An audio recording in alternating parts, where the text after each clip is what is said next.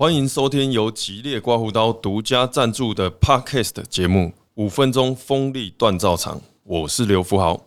在你刮胡子的这五分钟，我要讲一个关于锋利的故事。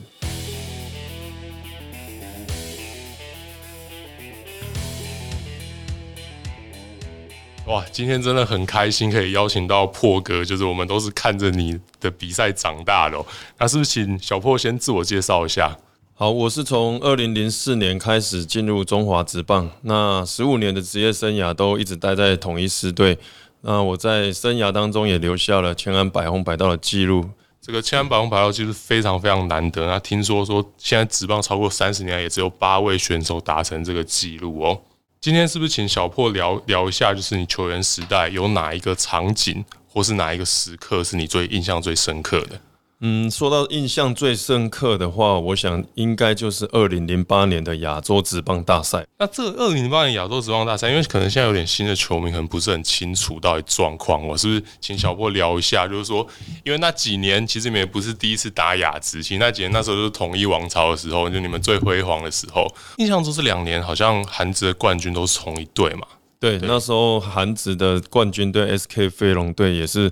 头打都非常的强，然后缔造了相当多的记录。对，因为那时候算是台湾跟韩国都是有球队在连霸的时期。没错，台湾就是统一最强，对，然后韩国就 SK 飞龙。我记得那时候也是，反正在韩国职棒十几支球队是没有人打得赢他们就对了。对，缔造相当多的记录。是二零零七年，我想是也是我生涯在台湾职棒的总冠军赛印象深刻的一场比赛，因为当时的比赛我们面对。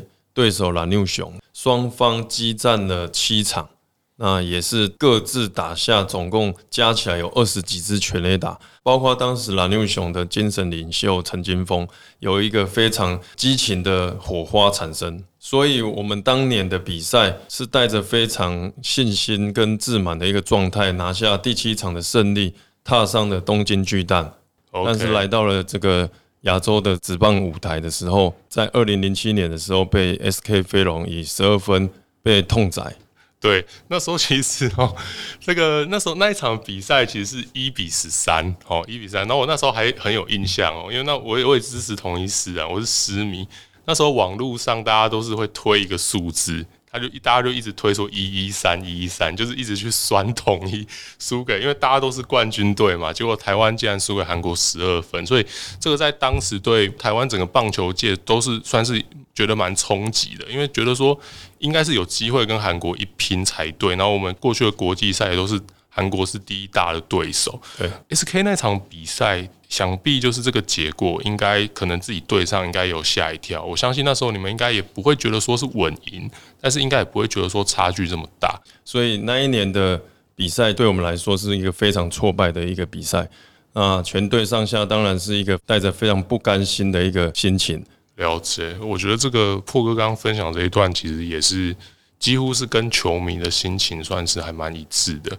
那接下来，因为我们刚聊完零七年，就是算是比较不好的回忆啦。那我们接下来要进到哇，这个球迷最嗨的时候，就是零八年的时候，跟大家回顾一下这个就最经典的一场场景，就是统一打爆了韩国的冠军 SK 飞龙队，而且是前一年统一大比分落败的对手，才隔一年反过来是我们以大比分击败了韩国的冠军队，所以我们请破哥。聊一下这个零八年，那我们零八年想必哇又拿了冠军，在台湾就是也很顺利的拿到了冠军，那大家也不是很意外，统一就是那时候真的是非常强。那进到雅职之前，哇，发现又要打 SK 飞龙一次，那时候赛前的心理的状况是怎么样？我们心情是非常的兴奋的。怎么说？因为在二零零七年的时候，我们被他以十二分血洗。身为所有习武之人，应该都会很想要去报一箭之仇的机会。那当然，这一次我们拿下冠军之后，我们就跟二零零七年的调整完全不同了。我们有特别针对去年在东京巨蛋比赛的遇到的一些状况，是包含这个比赛的张力，然后还有吕总教练去跟这个联盟，嗯，去要对手的情收，所以我们是非常认真的做足准备，要去面对这样子的一个比赛。那我们谈一下那场比赛中后段，因为中段其实还没有拉开，然后那时候其实球迷心里都非常急，因为觉得说统一要赶快得分。就是赶快拉开这个比数，因为你即使赢一分两分，一样是被淘汰。我相信整个压力在野手这边压力是蛮大的，尤其你们这几位主力的攻击野手，那时候心心态上，你觉得是平常心吗？还是说觉得想要赶快突破的感觉？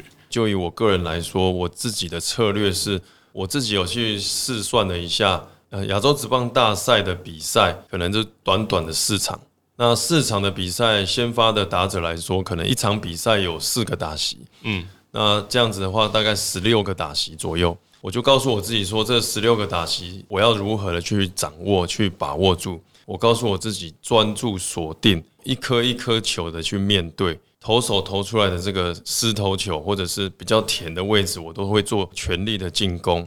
所以刚刚其实听到就是蛮多，我觉得关键的就是说，其实赛前的勤收还蛮重要。可能零七年大家可能我相信，可能勤收资料并没有这么完整。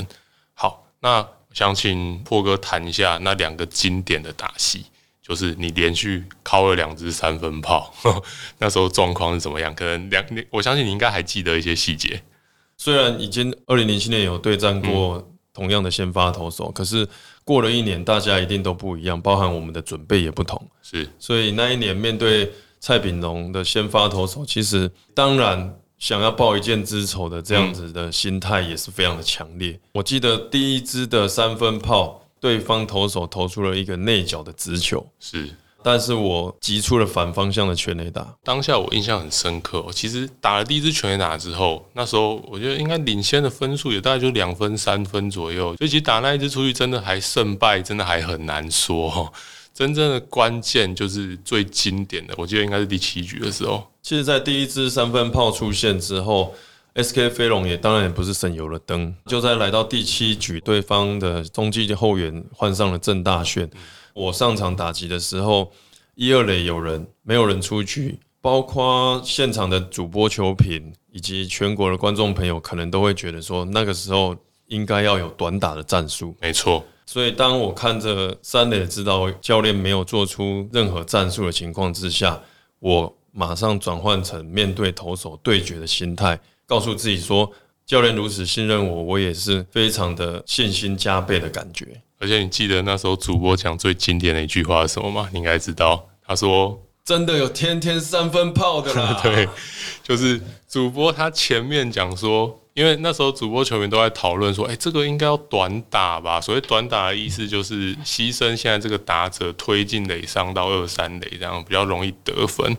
然后我记得那时候主播就顺着球评的话，他说啊，对啦对啦，没有在天天三分炮，因为破哥刚好前一个打击已经打三分炮，看就真的又再来一次，所以真的是真的是非常非常爽。记得那时候是第一球还没有投之前。当时的球评杨金龙，也就是现在中华职棒的秘书长，是他当时就在讲说，我们来看一下这个时候是不是应该要有点战术出来。